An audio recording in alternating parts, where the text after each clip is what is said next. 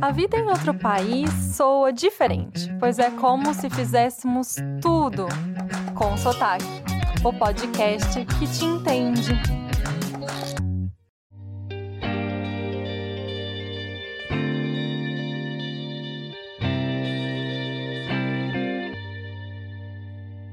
Cada imigrante tem sua história, seu motivo de se aventurar em terras estrangeiras. Alguns têm planos muito claros, ficar um mês ou um ano, enquanto outros, mais ousados, vão sem data para voltar.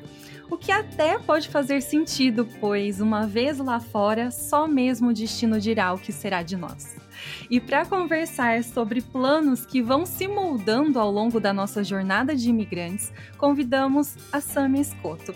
Ela mora na Inglaterra há nove anos, é gerente de trading marketing e saiu do Brasil para fazer mestrado. E o que aconteceu depois você vai descobrir agora aqui com a gente.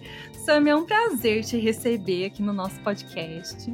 Prazer é todo meu, Natália. Muito obrigada pelo convite. Acho que Aqui tem um canal muito importante para muito imigrante fora, mas também para quem está no Brasil se planejando para uma mudança grande de vida, né? Isso. E a sua história é tão legal que eu tô muito, muito empolgada. Então vamos lá. que bom! assim, muitas surpresas ao longo dessa conversa hoje, é, né? Aqui, ó, cada minuto é um flash, já diria a novela. Isso mesmo, então fica atento. É, então vamos lá. Uh, conta primeiro para mim de onde vem seu sotaque. Ai, Acho que é uma pergunta tão importante e também uma pergunta que eu já gastei muita sessão de terapia uh, nela ao longo né, desses anos. É, eu acho que o sotaque, o meu sotaque, eu sou de Porto Alegre, então, obviamente, o meu sotaque vem do sul, uh, e, mas eu acho que o sotaque é muito mais do que o jeito que a minha avó sai da minha boca. Eu acho que ele conta uma história, ele conta da onde a pessoa veio e como ela se vê para o mundo. Eu acho que é como ela se porta para os outros. Então, eu acho que é muito importante essa construção da gente mesmo através do nosso sotaque. Eu acho que a Sâmia, é, o jeito que ela se expressa e o jeito que, né, o som da Sâmia é o jeito que ela é para a vida, é a minha personalidade, é a minha história, é a construção da minha família, é do jeito que eu me expresso com meus amigos, do jeito que eu quero que as pessoas me entendam. Então, mostra um pouquinho como eu vejo o mundo, né? Uhum, sem dúvida. Ai, que lindo! Você define, assim, exatamente o jeito que a gente também vê o sotaque, né, a riqueza por trás dele. Exatamente. E vamos descobrir, então, como esse sotaque lindo foi para o mundo, né. Eh, conta, então, ah, como que você soube que você queria sair do Brasil? Eu acho que é uma vontade muito de muitos anos, não foi uma coisa assim: "Ah, eu estava fazendo faculdade, um dia eu acordei", não. Eu, desde muito pequena, eh, eu tinha primeiro, eu tinha facilidade as áreas no colégio, desde muito pequena que eu ia bem, era línguas, era história, era geografia. Ponto. Segundo, eu sempre tive uma vontade muito de saber como é que era a cultura. Eu gostava de, sabe, assim, desde muito pequena, assim, filme, sei lá, Mulan, Anastácia, eu achava o máximo, era tipo na Rússia, sabe, na China, é, era tipo as minhas coisas favoritas. Uhum. E eu tive muita vontade de. Exato, é uma coisa, acho que do, de quem mora fora tem muito isso, né? Uh, então eu sempre tive muita curiosidade.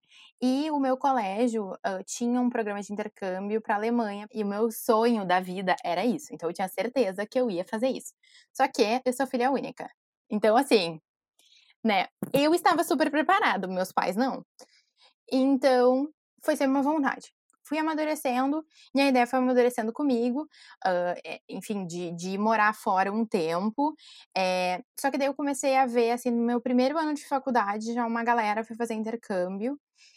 E eu achava muito legal. E eu falava, ah, vou fazer um intercâmbio na faculdade. Mas ao mesmo tempo, aquela ideia de, tipo assim, seis meses eu tenho que voltar, não me agradava nem um pouco. Porque eu Uhum, falava, uma ai, não sei, eu não queria ter isso, sabe? Eu queria ter uma experiência que eu fosse e visse o que, que ia acontecer, assim, não sei explicar. Então, eu comecei a amadurecer a ideia. Eu fiz um, um pequeno intercâmbio de férias de inverno, assim, é, aqui no Brasil, que foi verão na Europa, eu fui pra Madrid. Fiquei dois meses por lá estudando, foi muito legal, mas foi assim, tipo, vapt-vupt, e eu fui com esse, é só pra eu desenvolver meu espanhol e voltar. E aí eu fiquei pensando, quando que eu vou fazer? Eu quero fazer. E aí eu comecei a estudar é, o que que eu poderia fazer depois da faculdade, porque eu tinha essa vontade de continuar os meus estudos por uma questão de, tipo, eu sabia que profissionalmente eu ia, eu ia querer, precisar para me desenvolver, para crescer, enfim. Então, isso foi tipo assim, primeiro ano de faculdade eu já sabia que eu queria fazer um mestrado, um, uma pós, enfim, alguma coisa fora do. Brasil. E o seu curso era o que, que você estava Ela, estudando? então, eu fazia aqui, e também a facilidade do curso, né? Eu fazia Relações Internacionais na SPM, aqui no Brasil, e a SPM tinha muitos programas de intercâmbio, tinha programas com várias, né, faculdades fora e tudo mais, então era uma conversa o tempo inteiro. Muitos dos meus colegas fizeram. Então, eu comecei a pesquisar e por trabalho também, eu trabalhei no Centro Internacional de Negócios aqui do Rio Grande do Sul. Eu trabalhei em Brasília, uh, na Apex, uh, então tive um acesso muito novinha, com 19 anos, eu morei três meses em Brasília, porque eu tinha também uma ideia, quando eu comecei a faculdade, que eu queria ser diplomata. Eu queria ser diplomata, então assim, ó, era pequena intercâmbio, queria ser diplomata, é, fiz um curso mais voltado a negócios por uma questão de. Tinha outras áreas que eu gostava também. Uh, então, assim, quando eu tava na faculdade, eu comecei a notar que a área que eu gostava não era política, não era economia. Era o marketing, era a comunicação. Era esse lado que eu gostava. Então, naquele momento, eu vi isso, a Sam é com 19 anos. E aí, segundo semestre de faculdade. Completo, primeiro ano, né? Completo de faculdade, bem novinha. Então, eu comecei a pesquisar o que, que eu poderia fazer. Eu já tinha ido várias vezes aos Estados Unidos, então eu não tinha tanta vontade de fazer meus estudos nos Estados Unidos, por uma questão de, tipo, eu fiquei, comecei a pesquisar, né? Tinha que ser inglês, eu queria que fosse inglês, que era, é a língua que eu sou mais forte. Uh, então eu falei, tá, Inglaterra. Ok, vamos pesquisar Inglaterra, Londres. Porque Londres, quero morar em cidade grande. Tá. E eu tenho uma pergunta aí, então, antes de você. Então, o inglês te direcionou para Inglaterra. Então, o que, que eu pensei? Precisa ser inglês, precisa ser. Eu quero um lugar que seja fácil de viajar, porque eu pensava, o que, que é um mestrado? Um, dois anos. Em um, dois anos, onde que eu posso viajar, visitar o maior número de países? É na Europa, né?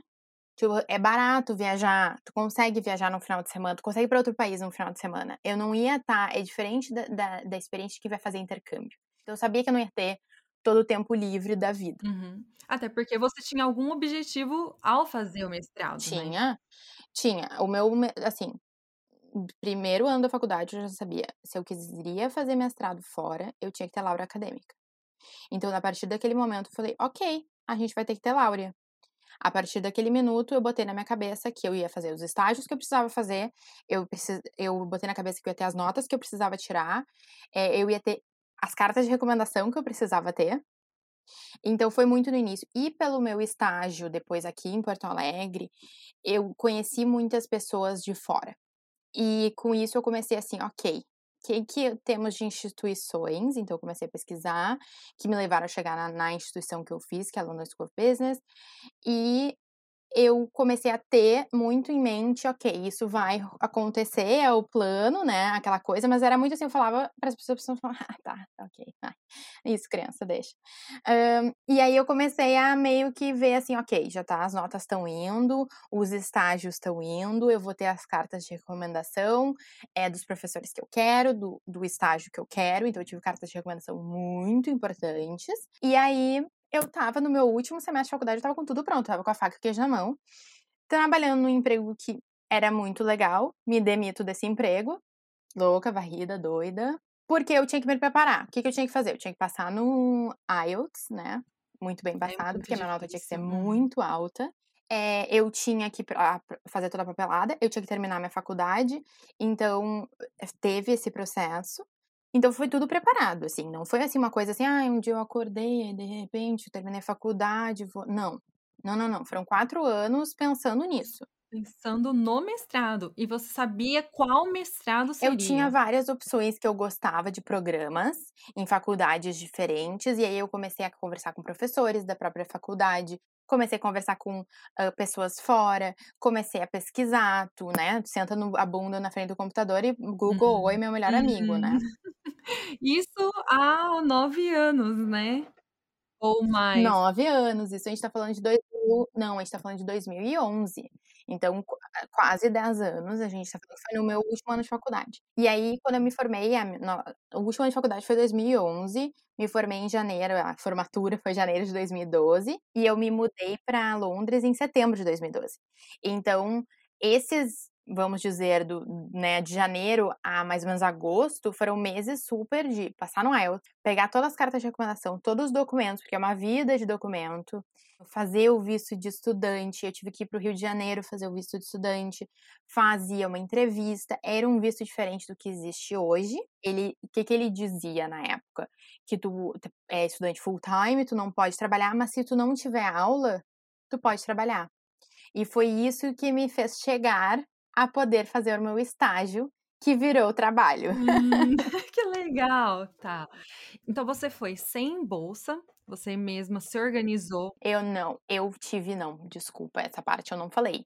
Sim, eu tive bolsa, uh, não integral, porque o meu mestrado não tinha bolsa integral, mas por causa da minha laurea acadêmica eu tive um mega desconto, uma mega bolsa, se não me engano foram 40%. Tem um critério deles, de quem que ganha, não é todo mundo que tem nota boa vai ganhar, tu tem que, são várias coisas que fazem tu ganhar. Tá, então qual foi o curso e qual a instituição que você estudou? Eu fiz um, um mestrado em negócios internacionais na London Business School, que tinha uma dupla titula titulação com a Grenoble School of Management, que fica em Grenoble, na França. Então, eu tenho dois diplomas, um francês e um inglês.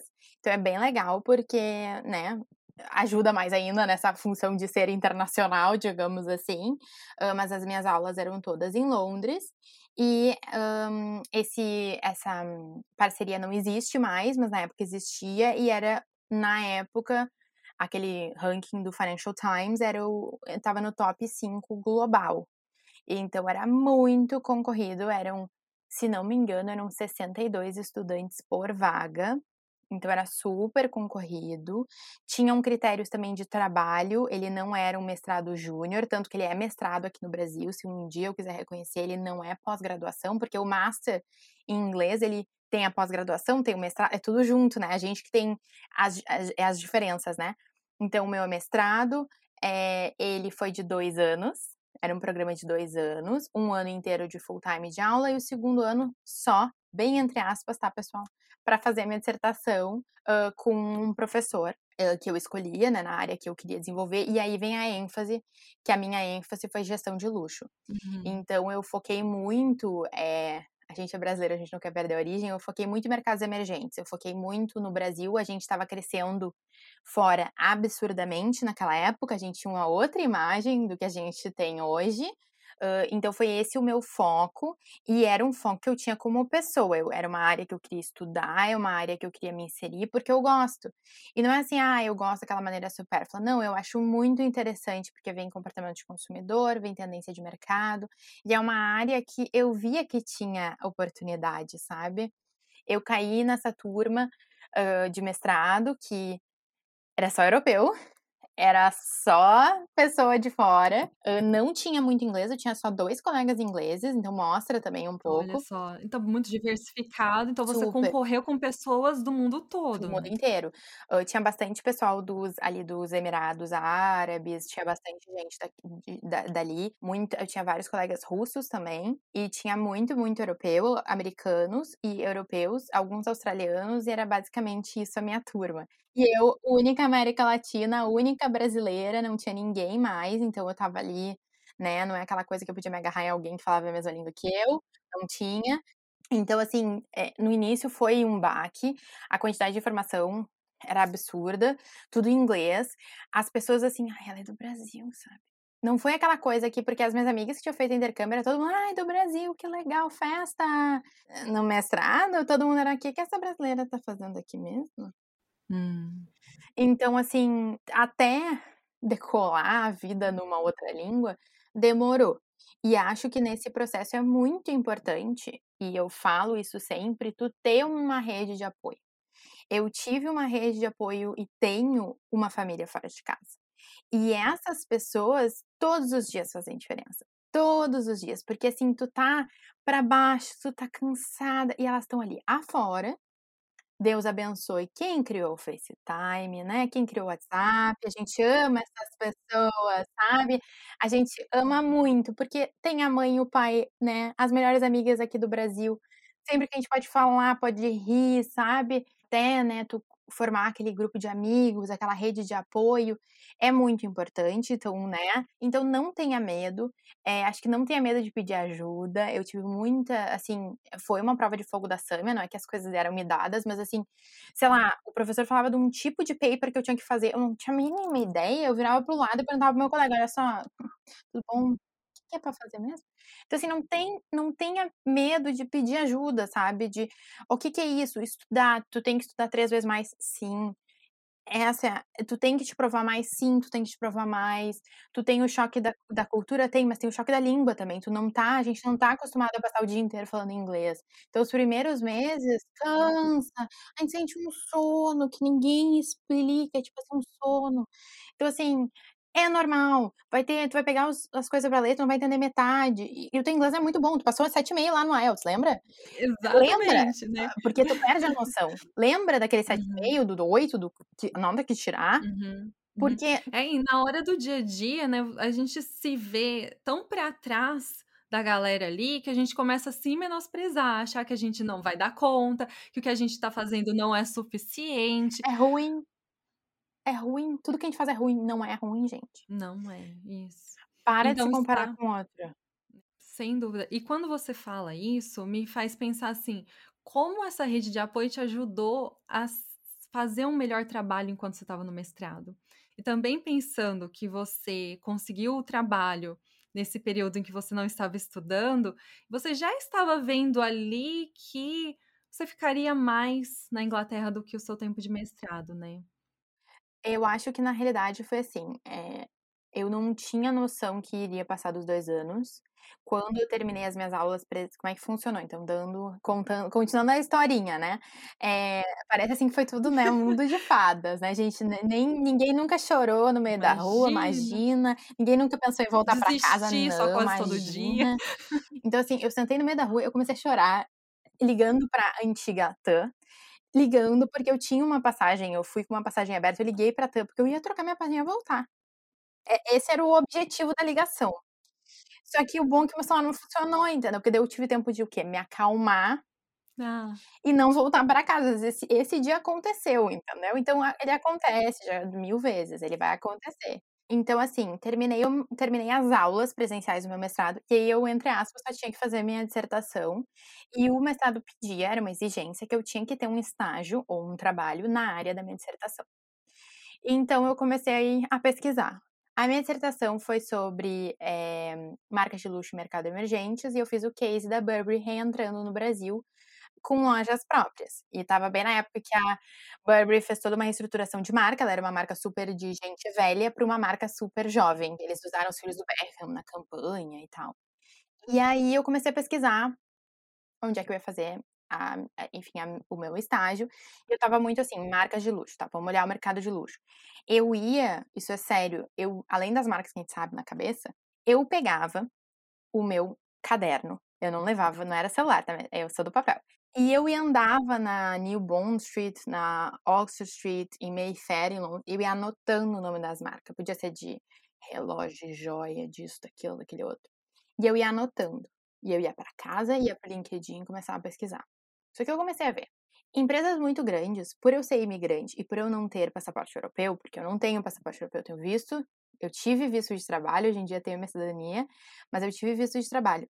E na época eu tinha visto de estudante.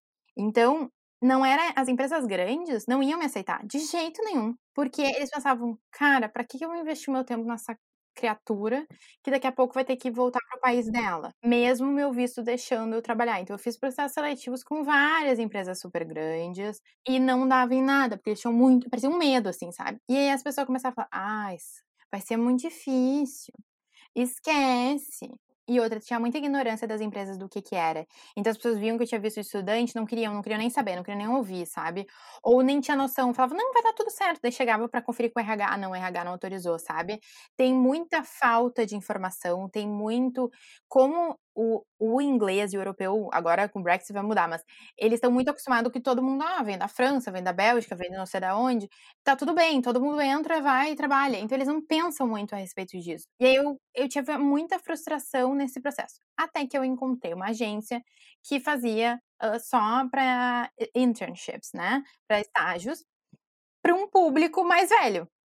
E aí, eu conversando com o recrutador, eu falei, tá, chega, eu não quero mais ouvir nada de visto, porque eu não aguento mais. O meu visto deixa eu trabalhar porque eu não estou mais em aula. Eu preciso fazer um estágio para terminar o meu mestrado. Então, eu, preciso de alguma coisa. E aí, eu recebi uma call de uma empresa, startup, e outra, ainda tinha que ser um estágio numa área que, né, eu fosse afim com a minha dissertação, né? Acho que é bem importante também falar isso. Então, assim. Isso, por isso que dificulta ainda mais. Mas aí, nisso, eu já tava numa assim, gente, será que eu. E aí eu mandava minha faculdade, será que se eu consigo uma empresa de tecnologia, de alguma outra coisa, sei lá, Google, Facebook, você não sei.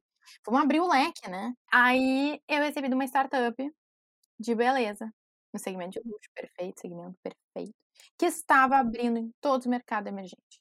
E eu falei, gente, é isso, é isso meu Deus, obrigada a atender minhas pressas. Aí tinha que fazer um vídeo para mandar para eles. Eu fiz o vídeo toda nervosa. E aí eu mandei o vídeo. E assim, gente, não vou nem entrar no, no, no processo, que foi muito louco. Em dois dias eu estava contratada e indo para Budapeste, porque a empresa começou tudo em Budapeste. É uma empresa de skincare, bem nicho, super nicho. E aí foi assim: o meu, meu contrato com eles era três meses de trabalho. Era uma startup, nós éramos oito pessoas.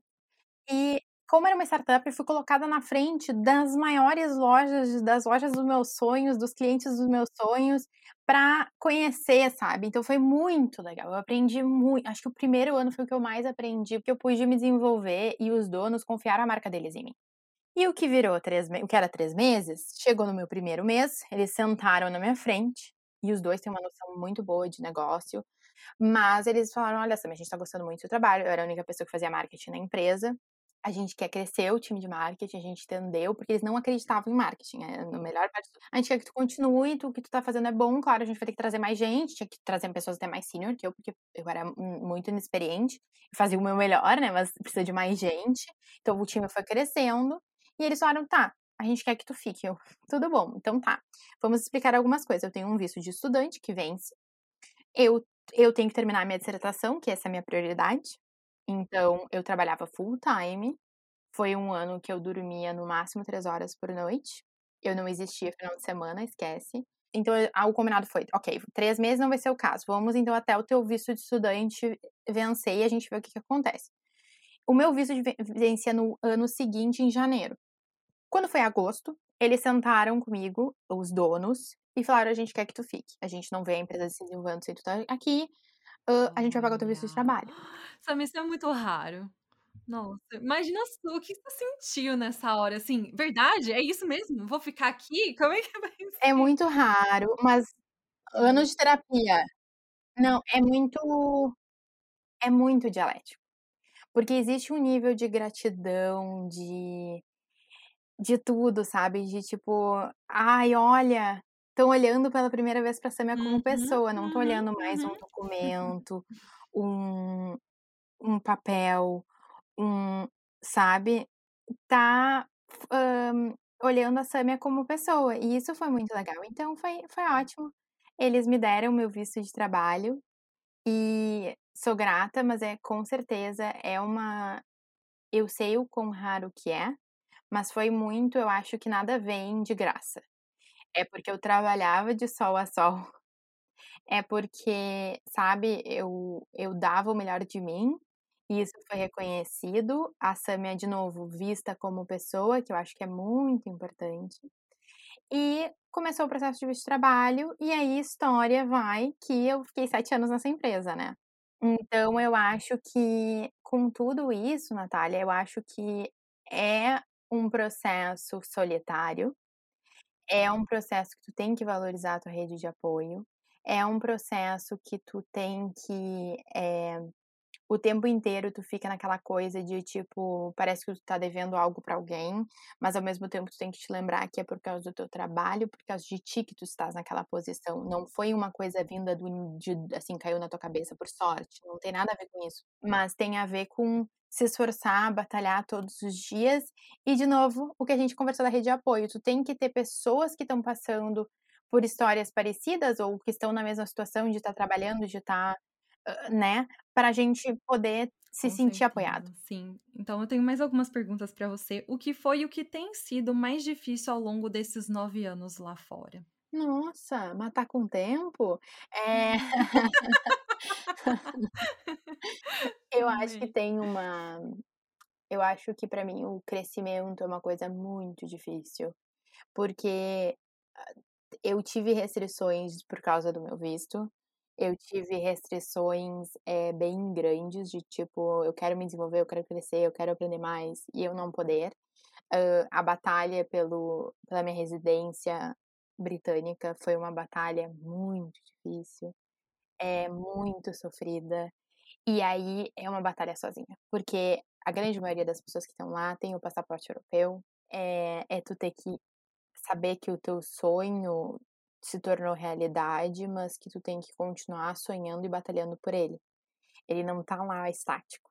Ele pode mudar, assim como ele pode mudar a qualquer minuto. A qualquer minuto ele pode trocar, a prioridade pode trocar. Então, é ter uma é ter uma constante dialética entre ir e ficar. É ter uma constante dialética de, ok, tá indo tudo bem na vida profissional, ótimo, legal. Mas e aí?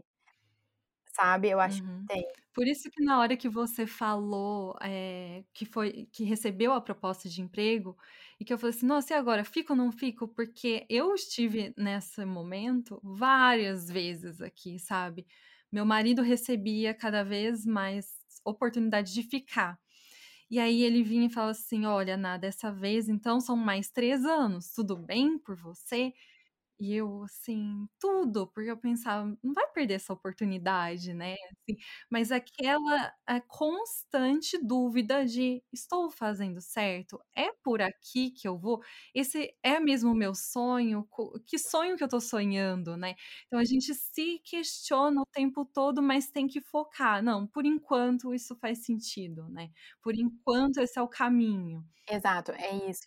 E a gente tá aqui, né, tipo, conversando sobre, eh, as nossas dificuldades, essa vida dupla e e muitas vezes são muitos dias de luta, de solidão, você mencionou, né, em alguns pontos enquanto você falava. E quando alguém de fora, que não sabe o que é ser imigrante, vê a gente contando que conseguiu a cidadania, ou que conseguiu um green card, eh, elas não sabem nem um terço do que a gente passou. Então, assim, meio que eu acho eu imagino que para você, quando eu con narro isso aqui, né, passa um filme na sua cabeça de tudo que aconteceu ao longo de 9 anos. E dentre essas Total. cenas, teve alguma que te marcou? Uma coisa que me marcou, hã, a minha cidadania minha residência, hã, inglesa saiu um dia antes do mundo acabar, como eu brinco. Eh, ela saiu na sexta-feira antes de o lockdown começar e antes do coronavírus ser realmente uma ameaça pra gente. Foi muito legal, porque eu fiz a a entrevista, e aí eu fui pra casa de uma amiga que já estava trabalhando de casa, e eu fiquei lá esperando, porque eu não queria esperar sozinha, né, gente, pelo amor de Deus, uma uma decisão vai mudar a tua vida, eu não queria sentar em casa sozinha, sabe. Então eu fui pra casa dela, e aí era eu fiquei esperando aquele e-mail, então, ah, esperava aquele e-mail, esperava aquele e-mail, e foi assim, tipo, de tarde saiu. E aí a gente comemorou muito, assim, tipo, foi final de Copa do Mundo. E Que demais. e depois eu saí pra jantar com elas, com as minhas melhores amigas, a gente saiu pra jantar, e já estava aquela coisa, assim, não tinha gente na rua, aí porque as pessoas estavam começando a ficar com medo, sabe, aquela coisa, assim, tipo, ano passado que a gente não sabe tinha a mínima noção do que que estava por vir, né.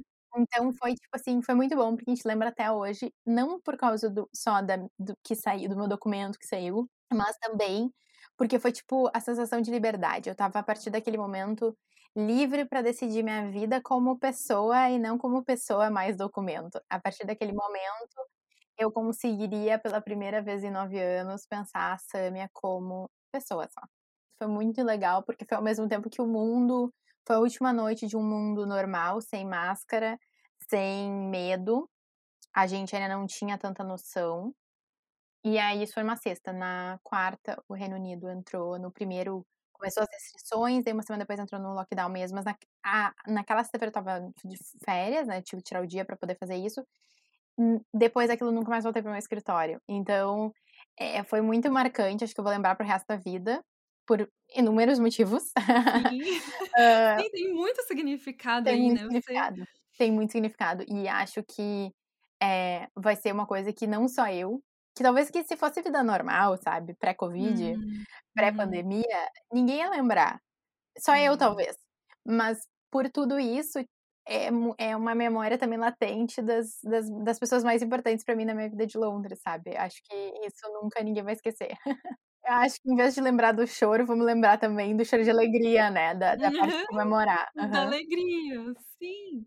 Sim, porque são isso, né? É, é isso, é alegria, é tristeza.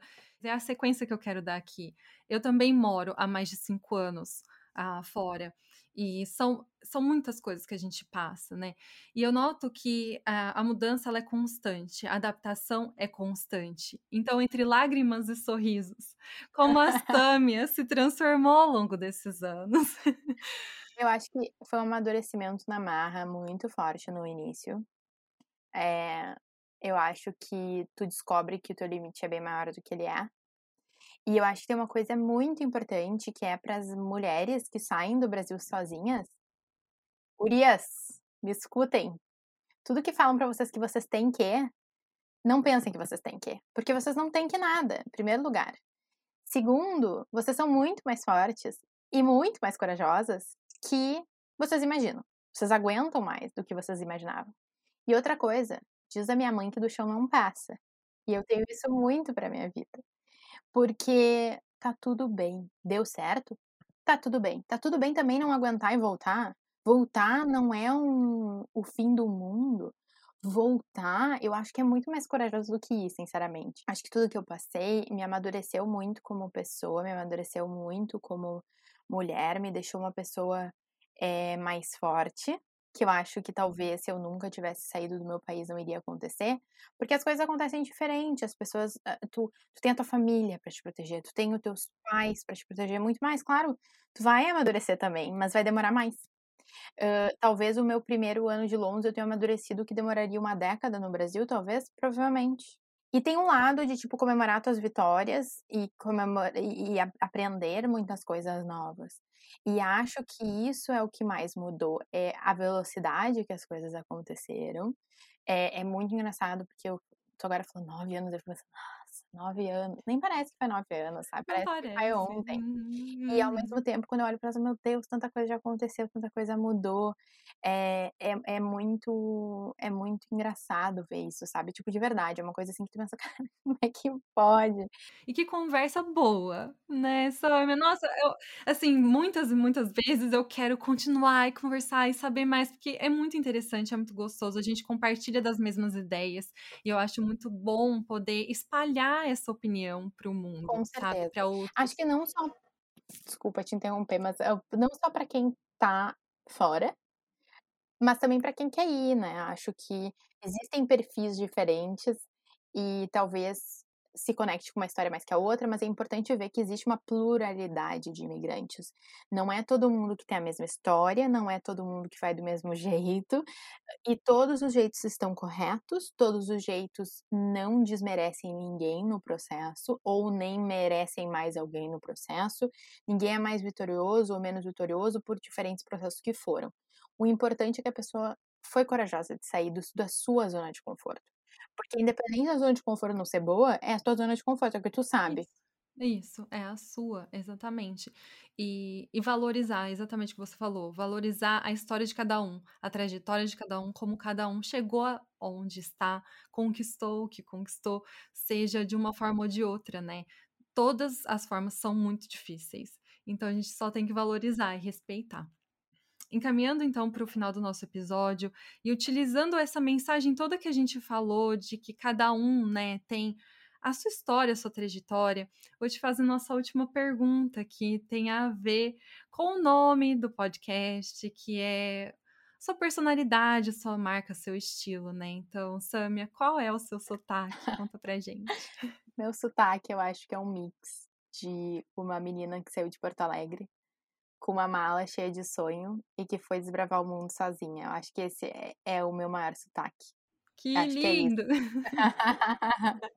Adoro. Muito bom, Samia. Muito Obrigada, obrigada por estar Natália. aqui hoje, por compartilhar seu tempo, sua história linda, que Obrigada. vai inspirar tanta gente, eu tenho Eu certeza, espero. sabe? Então, obrigada por criar essa plataforma. Acho que ela tem muita importância, tanto para quem tá lá, quanto para quem tá pensando em ir para lá, hã, e também para desmistificar um pouco o que que é a vida fora do Brasil, né, que eu acho que para quem nem pensa em sair, também é bom ouvir, que não é a gente não passa o tempo inteiro viajando em festa, né.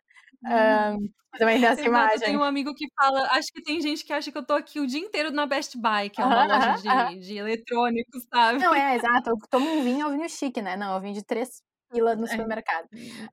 Do mas é mercado, eu isso. acho que é isso, acho que desmistificar 360. Acho que desmistificar bastante o que que a gente, né, esses seres diferentes que saem do Brasil, hã, para outros lugares. Acho que tem é, exatamente, tem um papel muito importante. Então, muito obrigada por criar essa plataforma pra gente, por me me receber aqui tão bem.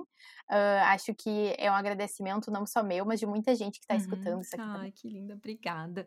E a gente Obrigada, sempre Natália. abre um espaço para se alguém quiser falar com você, conversar sobre alguma coisa, tem um jeito, hã, bom de te contatar? Tem sim. Vão para o perfil da minha amiga maravilhosa Brasileiras pelo Mundo, e lá tem um projeto chamado Fale com Elas, e lá tem todos os meus detalhes de como o pessoal que tiver dúvidas e afins pode me contactar. Eh, lembrem, gente, eu não sou uma pessoa pública, mas eu acho que sempre dá para ajudar quem quer ir tanto quem tá lá, quanto quem quer sair do Brasil, com certeza. Então vão lá, que tem todas as informações, e também conheçam o projeto dessa minha amiga que é maravilhoso. É mesmo maravilhoso. E ela esteve aqui nessa temporada. Sim, esteve! Tô louca pra saber tudo. Muito bom, gente. Muito obrigada, viu, Não, Samia? muito obrigada. Beijo. Beijo. Tchau, Natália. Muito obrigada por ouvir com sotaque. Se tiverem histórias que queiram compartilhar ou comentários, sigam nossa página no Instagram e Facebook. E agora abrimos nosso canal no Telegram. Basta acessar consultaque.net e se inscrever. Entra lá para conversar com a gente sobre temas que enfrentamos enquanto morando fora. E se você estiver de bobeira, continua aqui e escuta nosso próximo episódio. Tchau e até lá!